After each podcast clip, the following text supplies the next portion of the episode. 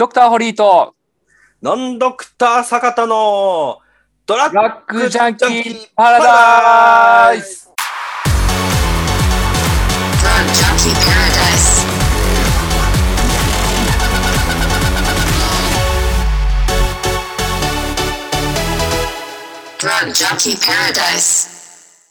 ということでね、えー本日も始まりました、ザ・ドラッグジャンキー、ザ・パラダイスでございますけれども、はい。えーそれではですね、えー本日のですね、ご質問は何になりますでしょうか？はい、えー質問読み上げます、えー加齢臭について相談したいです、えー夫は27歳なのですが、すごく匂いがきついです。10年以上一緒にいますが、20代半ばから。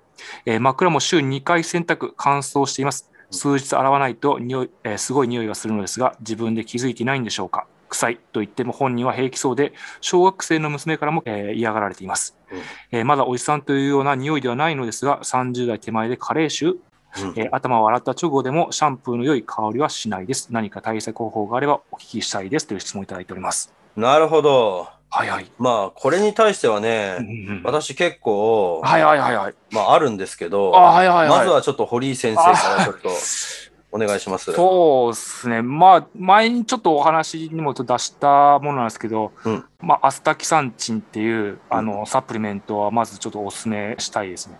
加齢臭って正直、まあ、明確な定義別にないんですが、まあ、匂いの原因となる一つに、あの、ノネナールっていう成分が、まあ、言われてるんですけども、まあ、皮脂中のこの脂肪酸がまあ酸化されて、まあ、できる成分でして、アスタキサンチンの抗酸化作用が強いので、まあ、服用すると、まあ、そういったあの加齢臭の予防にはなるかなとは思います。それがまず一つ。はい。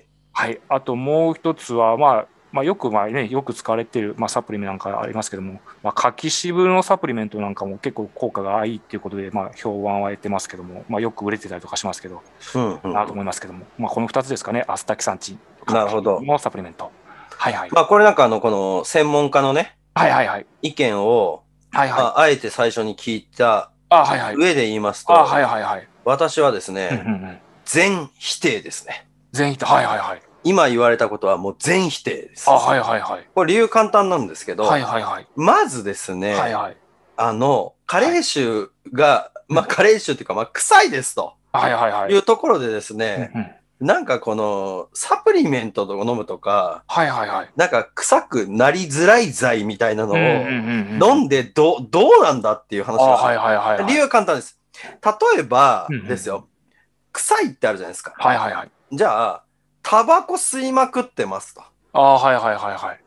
タバコ吸いまくってますって言って、うんうん。何か飲んで、うんその匂いとかをうん完全に取り除くことができるかって、例えば僕できないあと。はいはいはいはいはい。で何を言ってるかって言ったら、あの、加齢臭って、うんうん。そもそもなんですけど、うんうん。臭いものをうん。摂取した蓄積なんですよね、案外。ああ、なるほどなるほど。で、どういうことかっていうと、加齢臭っていうと、年齢な感じってあるじゃないですか。うんうんうんうん。40ぐらいから大体加齢臭出るような。はいはいはいはい。じゃあですよ。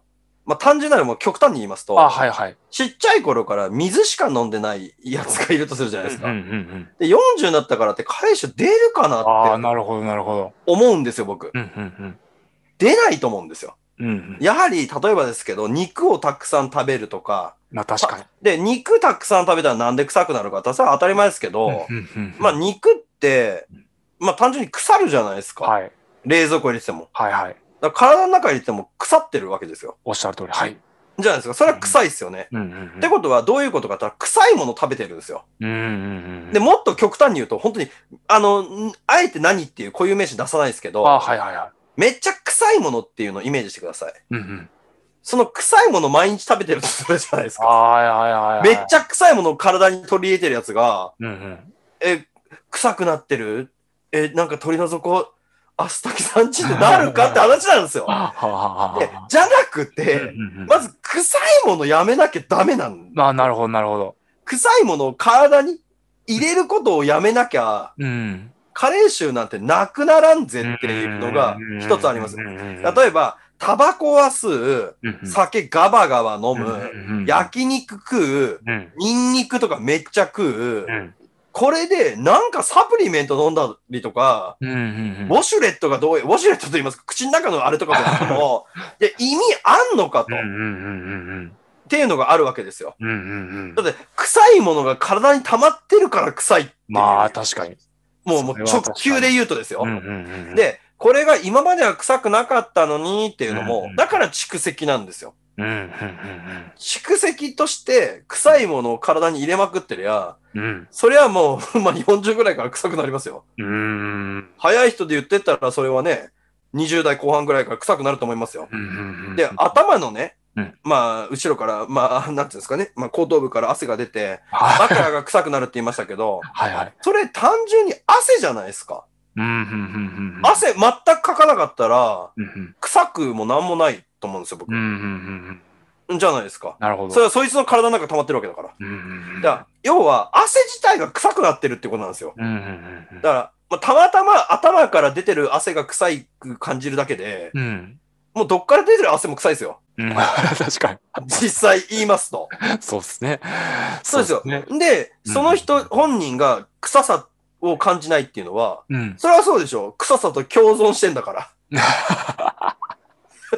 臭いもの食べて、ずーっと何十年も体に溜め込んでて、臭さと共存してんだから、それは、それはそいつの、そいつ自体だから、うんうんそれは感じないですよ。うんうんだから、単純にうんですね、えーまあそういうものを、まず本人、まず2パターンです。本人と関関係者というか、まあわかりやすく言うと、本人と、えー同棲してる人が、本人と妻とはいはいはい。いうもので言うと、まず本人が、まあそれが気にしていくのであれば、うんうんうん。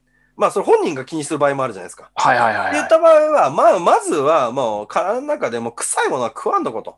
うんで、それは食べるときは臭くないですよ。うんうん食べた後に臭くなるもの。うんうんつまりまあ肉減らそうとか、うんうんなんとかなるじゃないですか。うんうん。だって肉食いまくってたりとかする欧米人とかめっちゃ臭いじゃないですか。ああ。で、そう言ってたりとかすると人種差別だっていうふうに言われるかもしれませんけど、人種差別じゃなくて本当に肉食って臭いじゃねえかよっていう、うん単純にうんなるわけでございますようん。うんうんだってさ、はい臭いもの食べてるから臭いって言いましたけど、じゃあどうニンニクガバガバ食っててさ、うん歯磨かないでさ、うんそいつとキスできるっつってさ、相当好きな相手でもかキスできなくないと思うんですよ。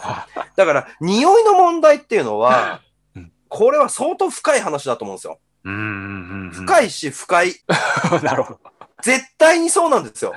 うん匂いって我慢できないと思うんですよ。はい。なんですね。うん